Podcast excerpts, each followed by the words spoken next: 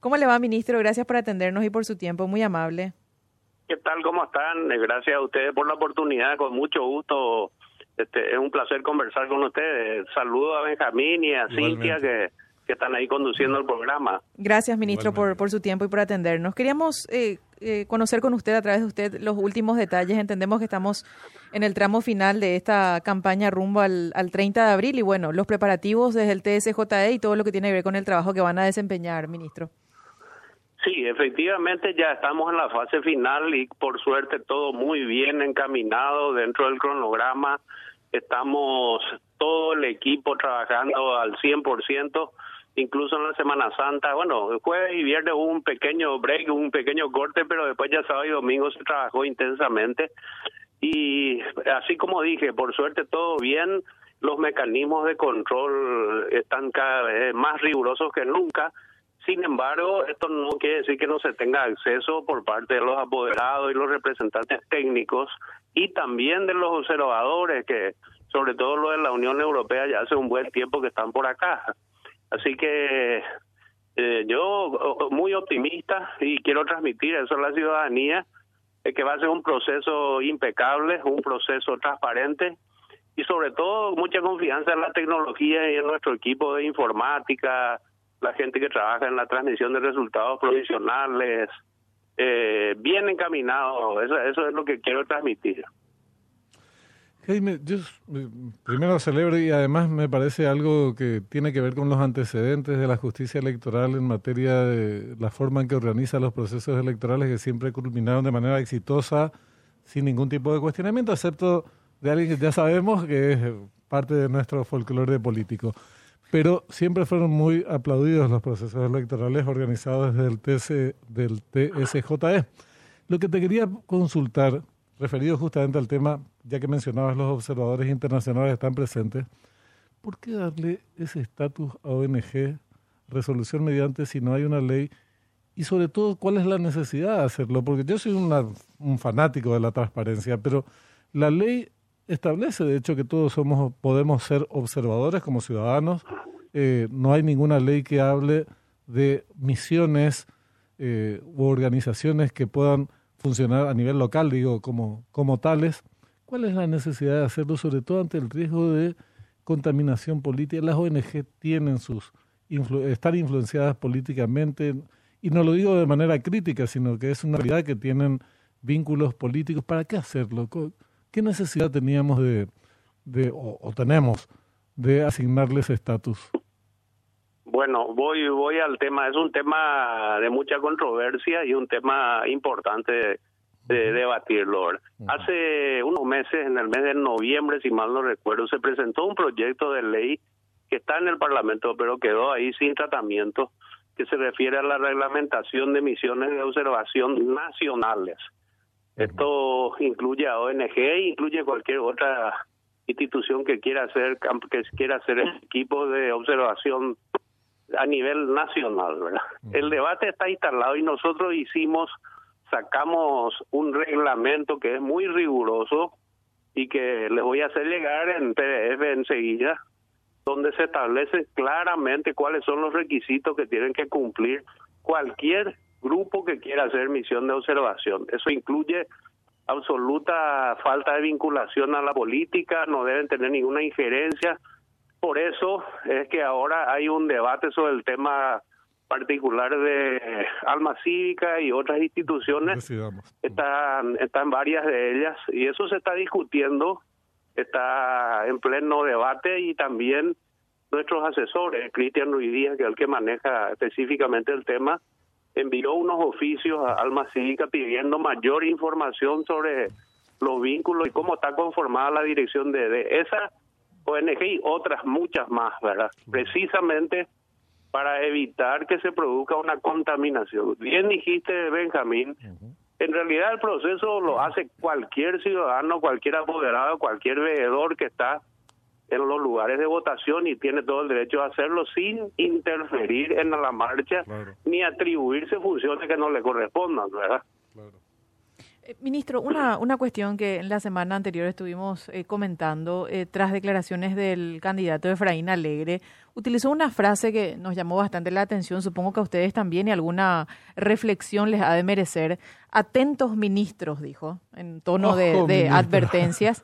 Yo tendré antes los informes de las urnas y adelantando que solamente sus guarismos serán los fiables y serán los verdaderos. Eh, ¿Qué, ¿Qué impresión o qué análisis les genera esto, ministro?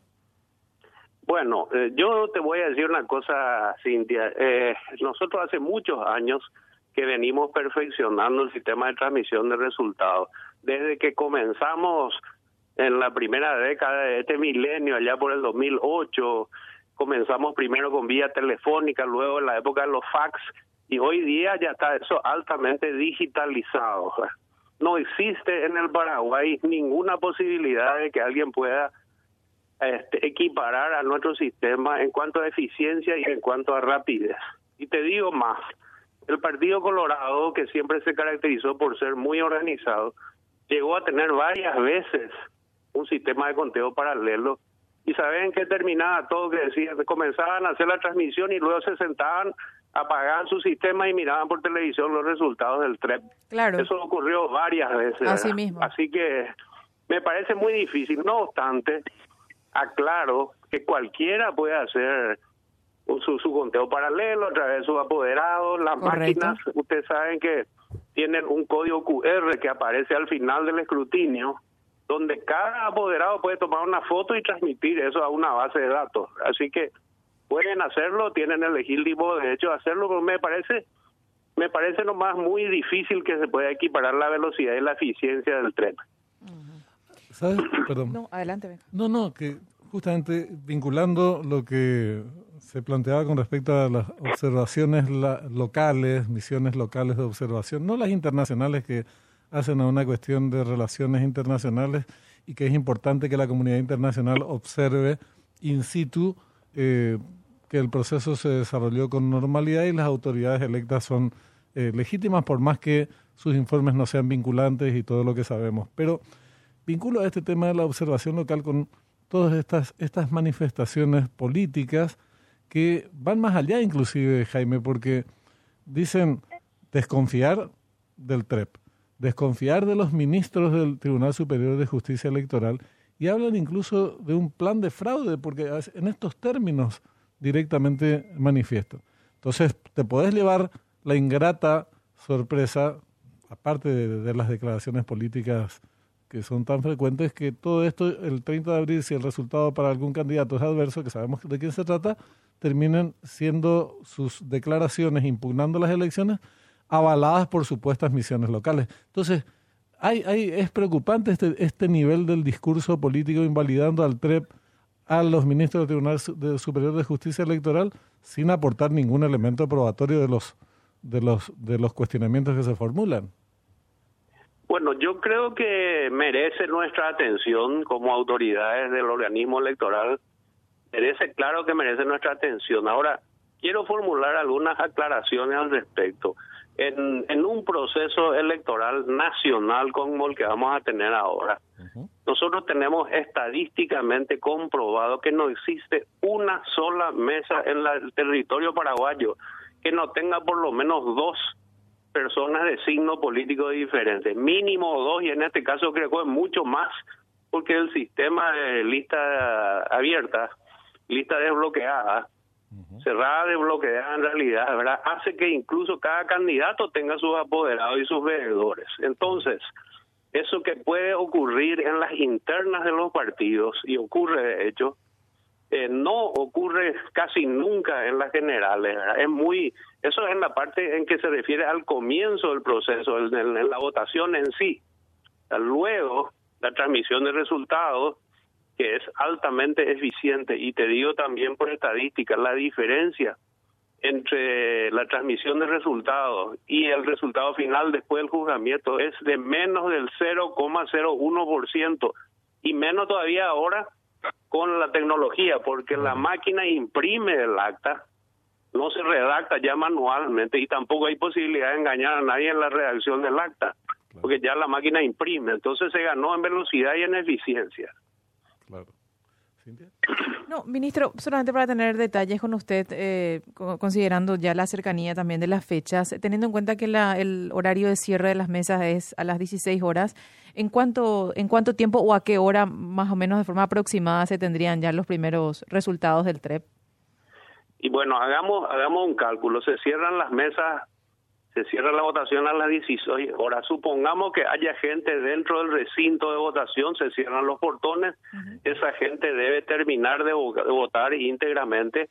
Eso podría llevar, entre que vota esa gente y comienza el escrutinio, podría llevar media hora, 45 minutos para que se, se haga el escrutinio y se comience a transmitir desde cada local de votación.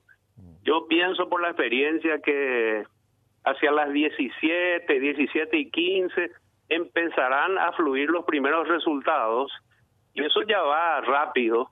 Yo estimo que para las 8 de la noche vamos a tener fácilmente más del 90%.